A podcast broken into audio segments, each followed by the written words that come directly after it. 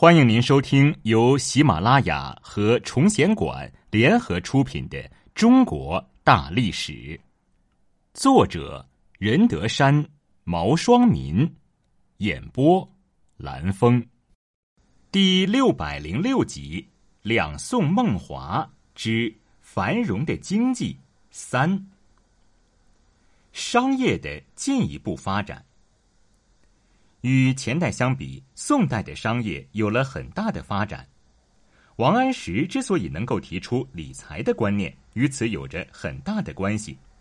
这主要表现在市场意识的提高、远洋贸易的广泛开展和纸币的出现以及广泛使用。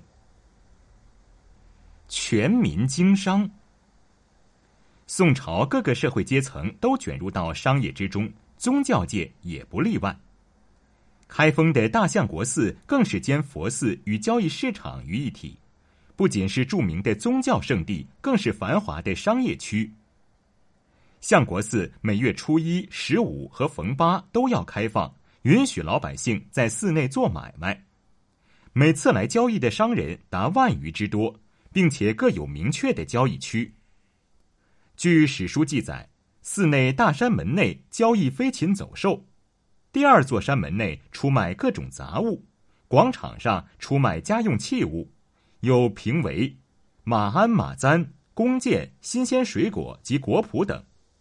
进大殿处多出卖各种老字号产品，如孟家道院王道人蜜笺、赵文秀笔、潘古墨。这说明当时的人们已经很注重商品的品牌，有着很强的品牌意识，还设立了专门的交易地点。其中，将人名写在商品名前，以标示自己产品独特品质的做法沿用至今。两廊则出卖各个寺庙尼姑制作的绣作、珠翠首饰等。大殿后主要用于出卖书籍、古玩、图画，以及地方上返京官员带来的各地的土特产等。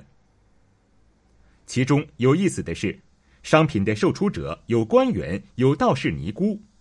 而且当时的人们也认同这种做法，要不也不会有孟家道院王道人密监这种说法。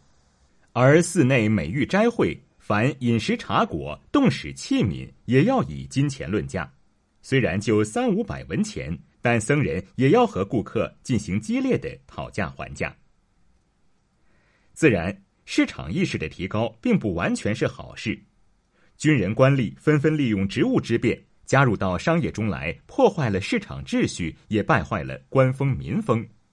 特别是边境的官员士兵，不顾朝廷禁令，进行边境走私，将盐、铁、货币等诸多战略物资大量输出，以至于辽国根本就不用铸钱，而宋朝倒出现了货币危机。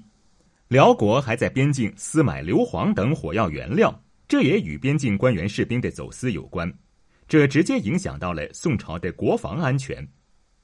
宋朝为了在经济上打击西夏，一度停止与西夏的贸易，对西夏打击很大。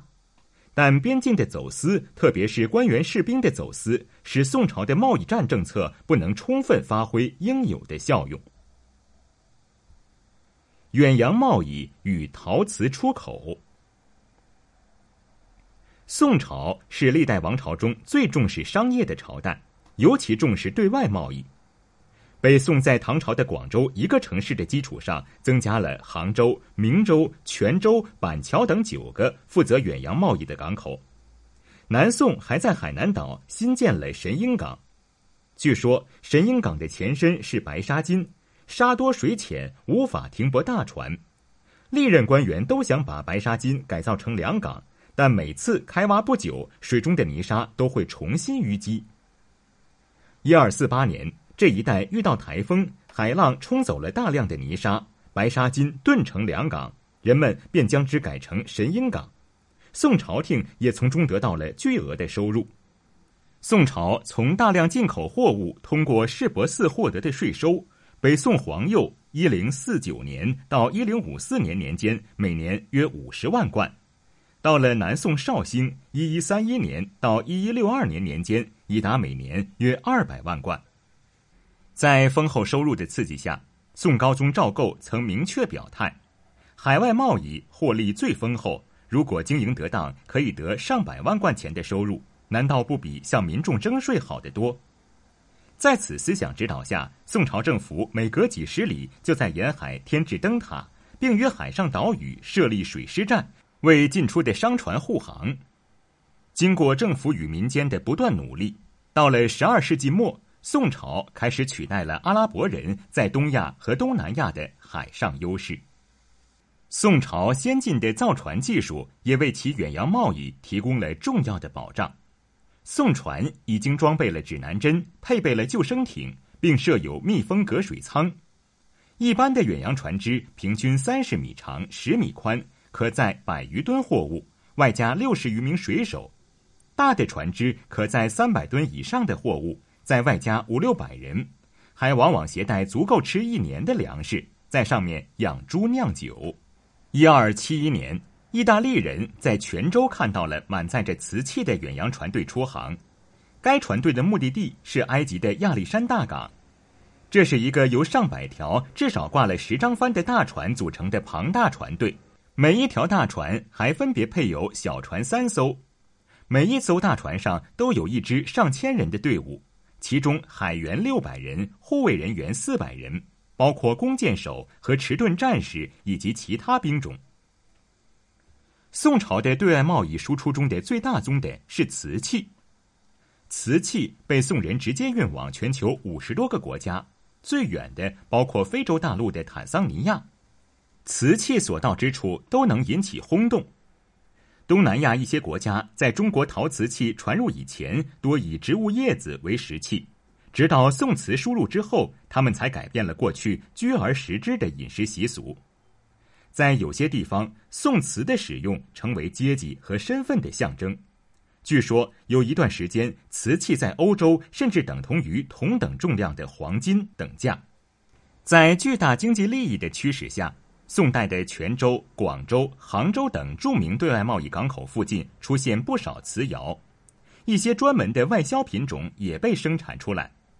考古学家曾在沿海的窑址发现过一些瓷雕塑，人物形象高鼻深目，从侧面反映出当时瓷器出口之繁盛。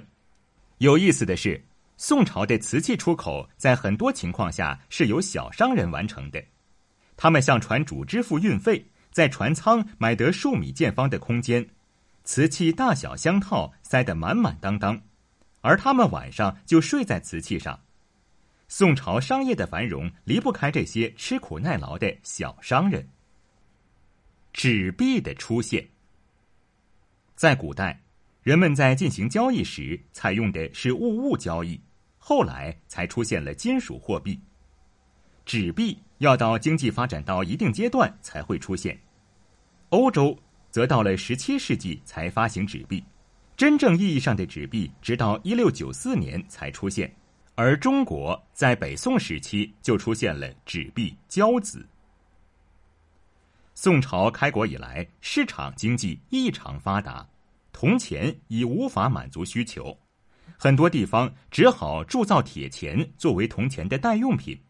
四川更是专用铁钱，当时买一匹绫罗需铁钱两万，重百余斤，再加上四川道路崎岖难行，铁钱根本无法满足蓬勃发展的经济需要。四川民间就开始专为携带巨款的商人经营现钱保管业务的交子铺户，存款人先把现金交付给铺户。铺户把存款人存放的现金的数额临时填写在用储纸，用储树树皮纤维制成的一种纸，纸质很好，制作的券面上再交给存款人。当存款人提取现金时，每贯付给铺户三十文钱的利息，即付百分之三的保管费。这种临时填写存款金额的储纸券便称为交子。